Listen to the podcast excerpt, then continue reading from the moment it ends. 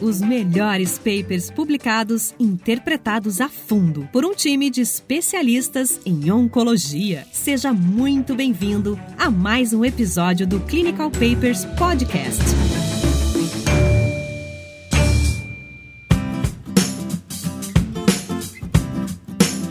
Sejam bem-vindos então a mais um episódio do Clinical Papers Podcast. Nesse episódio, a gente vai discutir aí mais um trabalho aí em câncer de pulmão, um trabalho extremamente relevante nesse contexto. Ele foi publicado aí em 2011, o estudo RTOG 9410. É um estudo então que avaliou, que comparou aí o uso de quimio e radioterapia de forma sequencial ou concomitante para pacientes com câncer de pulmão é, não pequenas células, estadio 3. Marcos, em que cenário que aparece esse estudo então e por que dessa, dessa comparação concomitante versus sequencial? Perfeito, Tiago. Então a gente vê que câncer de pulmão tem crescido em relevância na, nas estatísticas sobre câncer. É extremamente importante a gente voltar a fazer um step back aqui em relação aos trabalhos. Você vê que é um trabalho antigo, de 2011, mas vale a pena dar esse passo para trás e voltar aos trabalhos originais que foram pivotais aqui para o entendimento do que a gente está vendo nos dias de hoje. O Pacific Trial aí sendo publicado na New England, dois,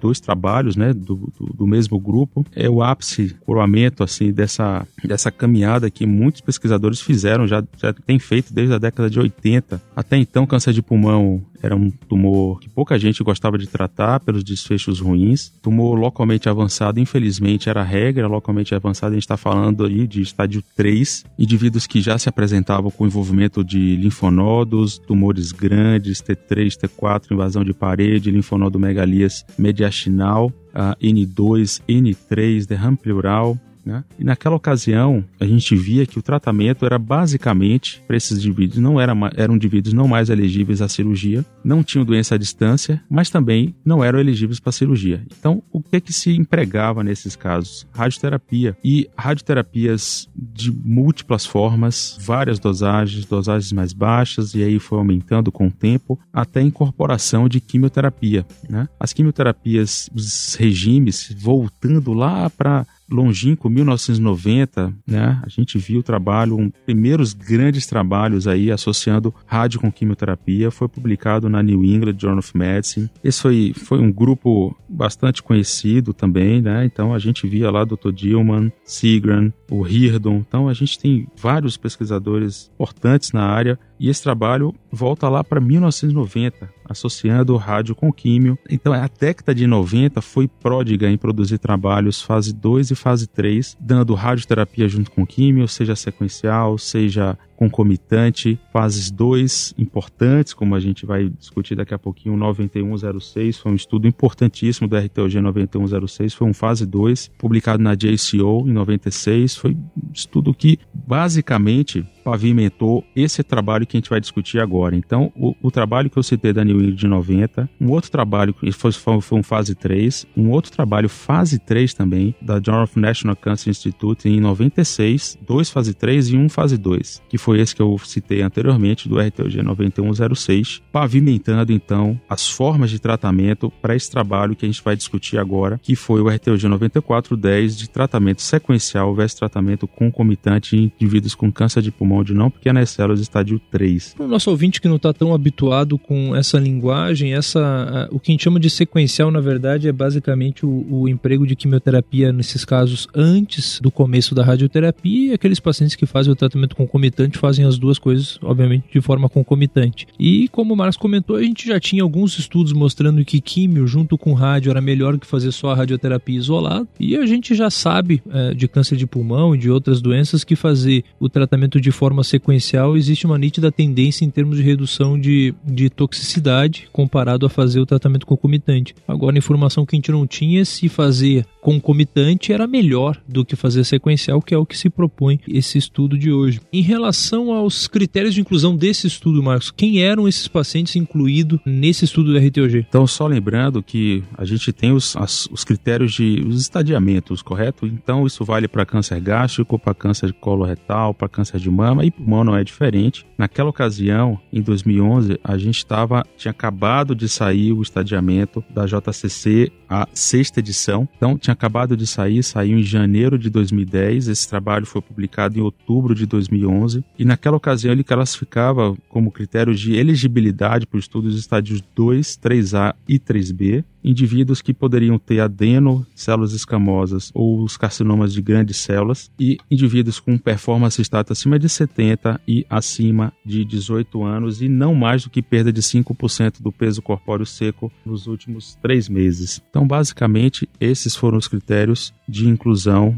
que se, se, assemelham bastante entre os estudos. Acho que só o que chama atenção em relação aos dias de hoje aí, que na época eles chamavam ainda de estágio 3 o paciente com derrame pleural, né? Isso. O T3B molhado, digamos assim, que alguns já ouviram falar. Esses pacientes, é, de qualquer forma, eles não eram incluídos nesse estudo. E a gente está falando de um estudo mais é, um pouco mais antigo, onde esses pacientes não eram habitualmente estadiados com PET-CT, por exemplo. Então, mas é, isso obviamente não, não invalida esse estudo que teve a sua, a sua importância para a época. Só lembrando que hoje em dia derrame pleural já é classificado em estádio 4. Essa é uma observação importante mesmo, Thiago. Esse foi um estudo que no seu desenho ele traz uma outra, uma, um outro dado importante que é a presença de três braços, né? Esses pacientes então eles eram randomizados para três braços. O primeiro braço aí que ele chama de braço 1 é o braço de tratamento sequencial, onde esses pacientes receberiam aí uma dose alta de cisplatina no primeiro dia de tratamento ali de 100 miligramas por metro quadrado e eles passavam a receber então vimblastina de forma semanal e aí ao término da quimioterapia de cinco semanas aí eles começavam a receber radioterapia então de forma sequencial. O segundo braço, que fazia o mesmo esquema de quimioterapia, só que a radioterapia era concomitante a esse esquema de quimioterapia. E um terceiro braço, onde muda-se os agentes é, do tratamento sistêmico, então eles passam a usar etoposídeo ao invés é, da vimblastina, algo um pouco até mais próximo do que a gente vê nos dias de hoje, de forma também concomitante.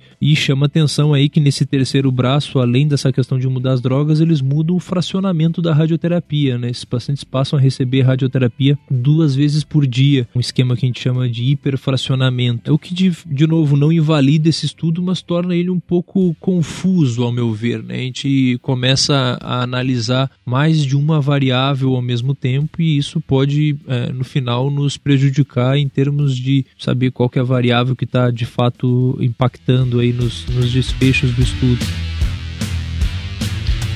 Desfechos do estudo, Marcos, quais eram? O endpoint primário era claramente aqui sobrevida global. Aqui os, os ouvintes aqui do podcast já ouviram bastante esse termo. É um desfecho duro e endpoint secundário incluiria aí, né, é, taxa de resposta, né, resposta tumoral à terapia empregada e tempo para progressão tumoral, sendo bem direto aqui em relação a, aos desfechos de endpoint primários e secundários desse trabalho. Em relação ao desenho estatístico do estudo, basicamente, então, eles, eles consideraram o braço de tratamento sequencial como o braço controle. Esse estudo tinha um poder, então, de 80%, com um erro alfa estimado em 5%, com o objetivo de detectar aí uma diferença de um aumento relativo de 43% em termos de sobrevida global entre o pior braço e o melhor braço do estudo. Fora isso, em termos uh, de análise estatística, eles desenharam algumas análises interinas para acontecer ao longo do estudo. A gente vai ter um, um capítulo do podcast para falar só sobre essa questão de análise interina. Eu acho que é um dado que é, que é importante, que a gente vê bastante em, em, oncologia, estudos que fecham precocemente por futilidade ou por eficácia. Eu acho que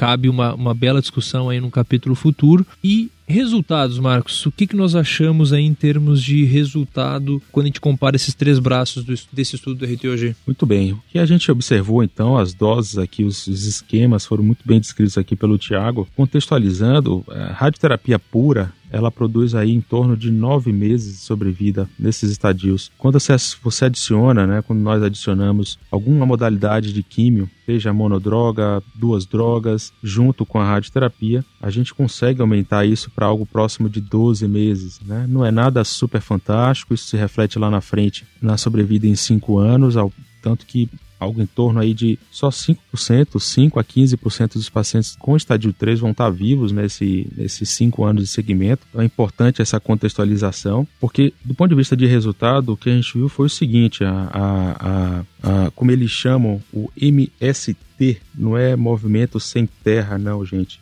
É aqui a gente está falando do Median Survival Time, que ele utilizou, foi o termo utilizado por eles. Então, para o grupo que recebeu, como o Thiago mostrou, a terapia sequencial com vimblastina, cisplatina e radioterapia, isso foi de 14,6. Né? Quando se fez concomitante radioterapia junto com esses esquemas, né, essas, duas, essas duas drogas, lembrando que eles, esses dois braços, braço 1, braço 2 e braço 3, eles se inspiraram naquele trabalho que eu falei lá atrás de, da New England de 90 e da, da do jornal da, da, do National Cancer Institute de 96, todos eles inspirados em modelo e dose desses dois trabalhos. Concomitante, rádio junto com esse esquema, a gente conseguiu 17 meses de MST, de Medial Survival Time. E, surpreendente, Surpreendentemente, aqui, quando se utilizou o esquema hiperfracionado duas vezes ao dia, 69 grays, lembrando que as doses de radioterapia dos outros dois esquemas, braço 1 e 2, foi de apenas 63. E por que isso? O que a gente vê hoje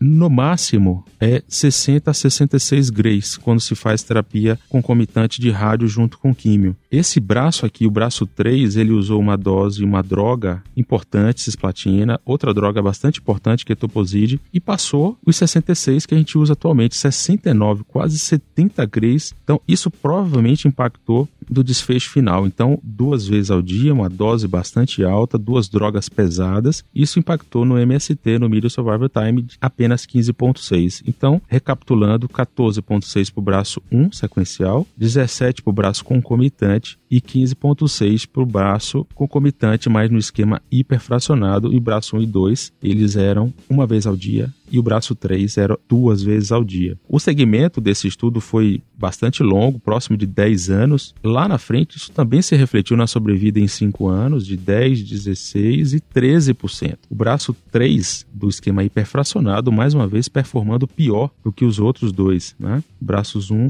e braço 2. É, isso é, isso é, é bacana de ser dito mesmo assim. Inclusive, ele fez, enfim, o cálculo formal estatístico que o braço 2 ele foi superior, com hazard ratio 0,93, quando gente compara com o braço 3 ali, de, de onde a gente tinha uma dose maior de radioterapia e um hiperfracionamento. É, eu diria até que, entre aspas, menos mal, né? Se o braço 3 fosse melhor, a gente ia cair nessa, nessa dúvida que eu havia comentado anteriormente de não saber se foi melhor porque mudou a droga, foi melhor porque fez duas vezes ao dia ou foi melhor porque fez uma dose maior de radioterapia. Acho que isso, quando a gente fala de, de, de, de estudos, enfim, pivotais, eu acho que talvez eu seja até um pouco conservador, mas eu prefiro o desenho de estudo onde a gente acrescenta uma variável e a gente avalia uma variável de cada vez. É óbvio que existe todo um apelo da própria comunidade médica de querer responder mais de uma pergunta ao mesmo tempo, e esse é um tipo de desenho que a gente vai ver cada vez mais usando o mesmo braço controle e testando vários braços de intervenção. Essa é uma estratégia que é utilizada até mesmo em, em estudos patrocinados pela indústria farmacêutica, onde você consegue economizar, digamos assim, o número de de paciente,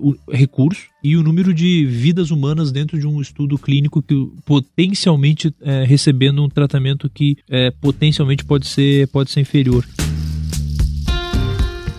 A gente viu então que o braço que fez concomitante foi melhor que o braço que fez sequencial. E toxicidade? Machucou mais mesmo fazer, fazer concomitante, Marcos? É, então, é, isso, isso, é importante porque a gente tem que pesar bastante não só os resultados, mas tem que pesar se o paciente aguenta receber essa terapia. Do ponto de vista de falha local, que é um parâmetro importante, tem falha à distância e falha local. Falha local, o esquema mais duro e hiperfracionado teve uma menor taxa de recidiva local, 29%. A, o, o braço 2, que foi o concomitante, mas com uma dose uma vez ao dia, e com cisplatina e vimblastina, que talvez seja um esquema que a gente não use mais na prática, talvez não, é um esquema que a gente não usa mais na prática, mas nos traz essa mensagem da terapia concomitante versus sequencial versus hiperfracionada. Então, 29% de recidiva, né, de falha local com esquema duro duas vezes ao dia E o melhor esquema que a gente viu aqui em termos de, de Media Survival Time e sobrevida em 5 anos foi o braço 2 mesmo da terapia concomitante. Ele foi 30% de falha local e realmente o sequencial foi o pior. Recidivou bastante, quase 40% de falha local. É, apesar dessa dureza né, do esquema, isso se refletiu também em toxicidade. Né? Teve uma toxicidade bastante elevada, do ponto de vista o que mais a gente vê na prática e que viu no estudo foi esofagite. Esofagite grau 3 é algo limitante, né, Tiago, que a gente vê na prática, realmente pega o trajeto, é difícil você poupar esôfago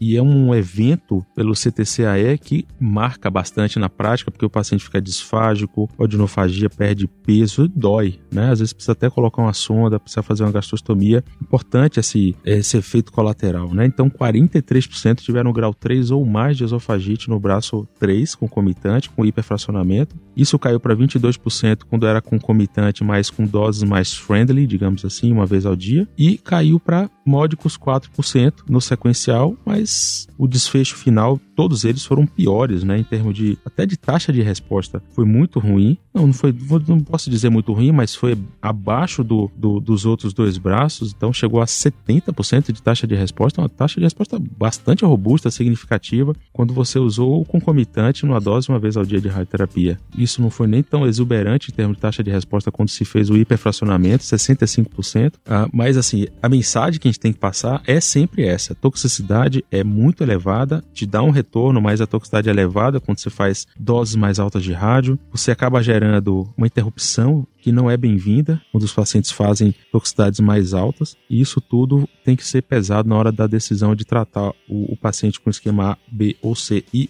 na prática, a gente acaba utilizando a tratamento sequencial mesmo. Não, não foi nada, os resultados não foram tão bons quanto o concomitante, mas para pacientes frágeis vale a pena, melhor do que não fazer nada ou fazer só rádio, é dar o tratamento sequencial. Com certeza, isso não invalida o tratamento sequencial de forma nenhuma, né, Marcos? Acho que isso é a mensagem que esse estudo passa. É, é melhor fazer o tratamento concomitante em termos de eficácia, e aqui a gente está falando, apesar de uma doença grave, é sempre bom lembrar que a gente está falando de um tratamento com intuito curativo, então é diferente de a gente analisar um ganho de sobrevida uh, de X meses uh, num estudo que tem o intuito, um tratamento que tem o um intuito predominantemente paliativo, a gente está falando de, de, um aumento de chance de cura com tratamento concomitante, mas as custas realmente de uma toxicidade que é muito relevante, então acho que isso torna importante essa discussão de quantificarmos o benefício e o, e o potencial risco do tratamento e todo mundo saber, enfim, da, da, da estrutura do seu local onde trabalha, se eu consigo dar uma assessoria para esse paciente em termos nutricionais, de apoio da própria equipe de, de radioterapia. É, e esse estudo, é, assim como outros, ele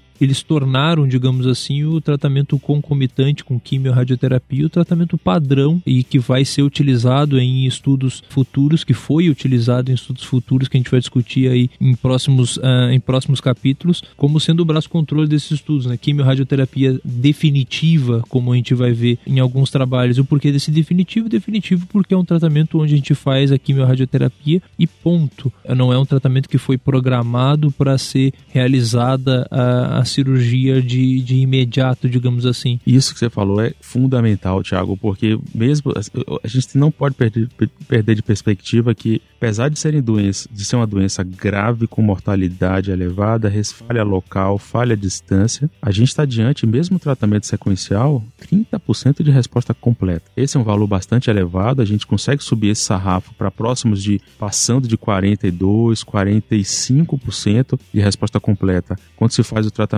sequencial, mas no indivíduo na era da oncologia e da medicina personalizada, a gente tem que personalizar o tratamento para a condição, para o KPS, ver se o paciente é fit ou não para receber aquela terapia. Às vezes, um menos é mais. Faz menos interrupção, faz menos queda de corpórea, perde menos peso, interna menos. Isso tudo é deletério. Quanto mais tempo atrasando o tratamento, interna porque fez uma, uma sepse, esse paciente vai para UTI, depois para resgatar o tratamento é 15 dias depois. Isso tem um impacto absurdamente negativo no tratamento. Então, às vezes, menos é mais, gente.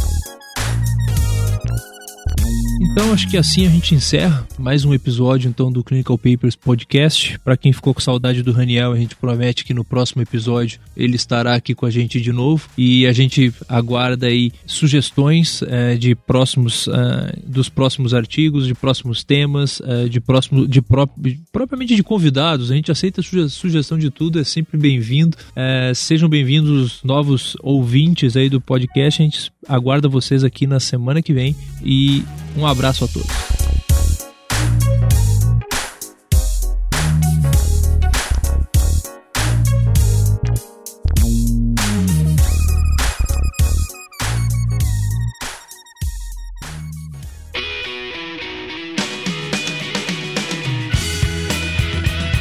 Você ouviu Clinical Papers Podcast. A medicina que você faz hoje pode não ser a de amanhã. Mantenha-se atualizado com o Clinical Papers Podcast.